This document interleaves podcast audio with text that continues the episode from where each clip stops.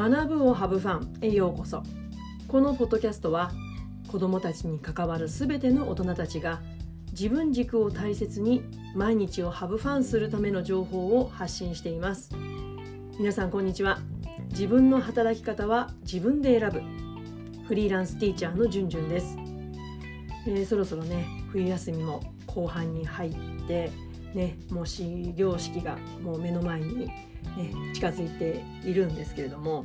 まあねこの時期になると、まあ、楽しみに思う思える先生たちと、うん、ああちょっと憂鬱だなって始まるのかってね感じる先生たちとまあ、いろいろだと思うんですよね。うんまあ、私両方とも経験してきました。うん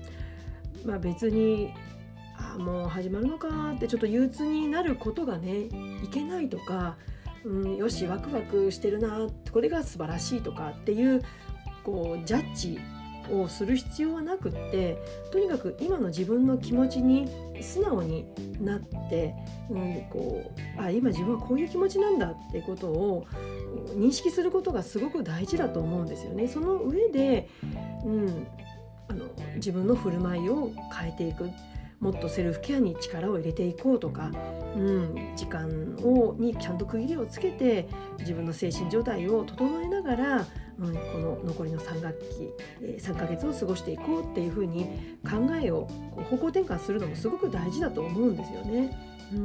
ん、同じ時間を過ごすのであればもう全部ね灰色にする必要はないし、うん、どこかでこうポッとね心温まる、うん、ことを自分から仕掛けていくってこともやっぱり自分ができることなんかじゃないかなって思うんですよね。うん、だから、まあ、そういった悩みを抱えている方に向けて、うん、ちょっと情報発信したいなと思って今日はこのテーマを選びました。今日のテーマはあなたにしかできない子供とのつながり方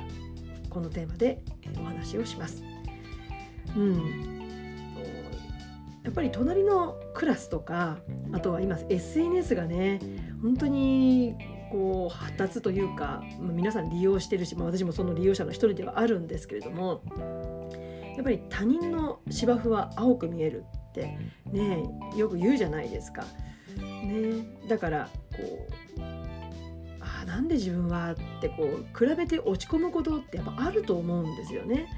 うん、あのやっぱりこう映えるっていう言葉がこう SNS、まあ、特にインスタであえあの取り上げられるようになってやっぱりこう素晴らしい実践とか本を読めばね素晴らしい実践が載ってるわけなんでああ自分と比べてなんだっていうふうに思いがちなんですよね。まあ、でもこれのこう向かい方もね、うん、大事なスキルではあると思うし場合によったらその SNS から離れるっていうことも方法の一つかもしれない。でも間違いなく SNS から学べることもたくさんあるわけですよね。直接話したことのない人と関わることもできるしでも余計な自分にとってこうネガティブに捉えがちな情報にも触れてしまうからその付き合い方ってめちゃくちゃ大事だと思うんですけれども、うん、だからやっぱりこううまく活用する必要があるなと思うんです。で私はこの50代40代から40代50代からこの SNS に関わるようになったからまだねそのうん自分軸がある程度できてからの SNS だったのでそれほどこう人と比べてどうこうってことはなかったんですけどももし過去の自分だったら過去の自分が SNS に触れていたらいや相当しんどいだろうなって想像しちゃうんですよね。うんまあ、ただでさえ私はあのねばならない思考が強かったりとかあとは不安を抱えやすいタイプだったので、うん、やっぱりこう勝手な理想を膨らませてそれと比較してで、うん、こう落ち込む、うん、だから SNS があったらさぞ大変だっただろうなって思うんですよね。でもやっぱりこう人と比べてどうこうじゃなくてまず自分が持っているもの、うん、自分の好きなこととか得意なことって必ずあるんですよね。だからそこに目を向ける、まあ、こういったお話ちょっとここのところずっと続いているんですけれどもやっぱりそこが基本だなって私は思うんです。やっぱり人と向き合う仕事だからこそ自分にこう矛先が向きやすいんですよねだから自分の足りないことに矛先が向いてしまうと辛くなってしまうだからこそ自分にあるものでも昔の私は自分にあるものっていうのは努力の末に得たものだから自信が持てるっていうふうに思ってたんですね。でもそればかりではない。もちろんそれもあるかもしれないけども今すでに自分があ持っているもの。いや自分という存在そのものに価値があって自分にしかできないことが必ず子供に対してできることがあるっていうこと、うん、だからすごく子供との関わりが上手な先生っていますよね。だからあんな風に関われたらいいななんて過去の私もそう思ってたんですけども。でも自分は体を動かすことが得意好き。だからそこでのかとの子供とのつながりが可能だ。そうじゃなくてじっくり話を聞くことが得意な人だったらそこを活かせばいいし私のように体を動かすことが得意だったり好きだったりあとはちょっと変なことを言ったり面白いことを言ったりしたりしながら子供とつながることができるタイプの教員もいる。だから自分が楽しい居心地がいい振る舞いをすることでやっぱり自分にしかできないあなたにしかできない子供とのつながり方があるんじゃないかなって思います。決して人と比べることなく、うん、の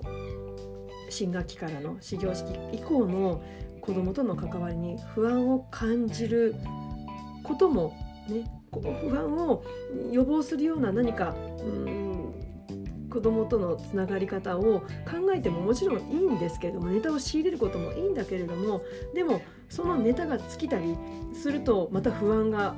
押し寄せてくるのでまずは自分が持っているもの自分がすでにあるものに目を向けてみてはどうかなと思います。残りね数日ありますので自分に軸を向けて自分がぶれない軸は一体何だろうってことを考えていただけたらなと思っています。またね私もそういったサービスを行っています。あの悩み相談や、うん、学級経営とか教師のメンタルヘルス働き方に関する悩み相談も受け付けていますので是非ねあの自分軸を探す自分何が好きなんだろうって自分でももちろんできるんですけれども人と話をする中で気づくことってたくさんあるのでもしね一人で悩まれてる方がいらっしゃったら是非私でよければば声をかけていただけたらなと思います。えー、今日はあなたにしかできない子どもとのつながり方があるというテーマでお話をしました。それでは次回のポッドキャスト YouTube まで Let's have fun! バイバイ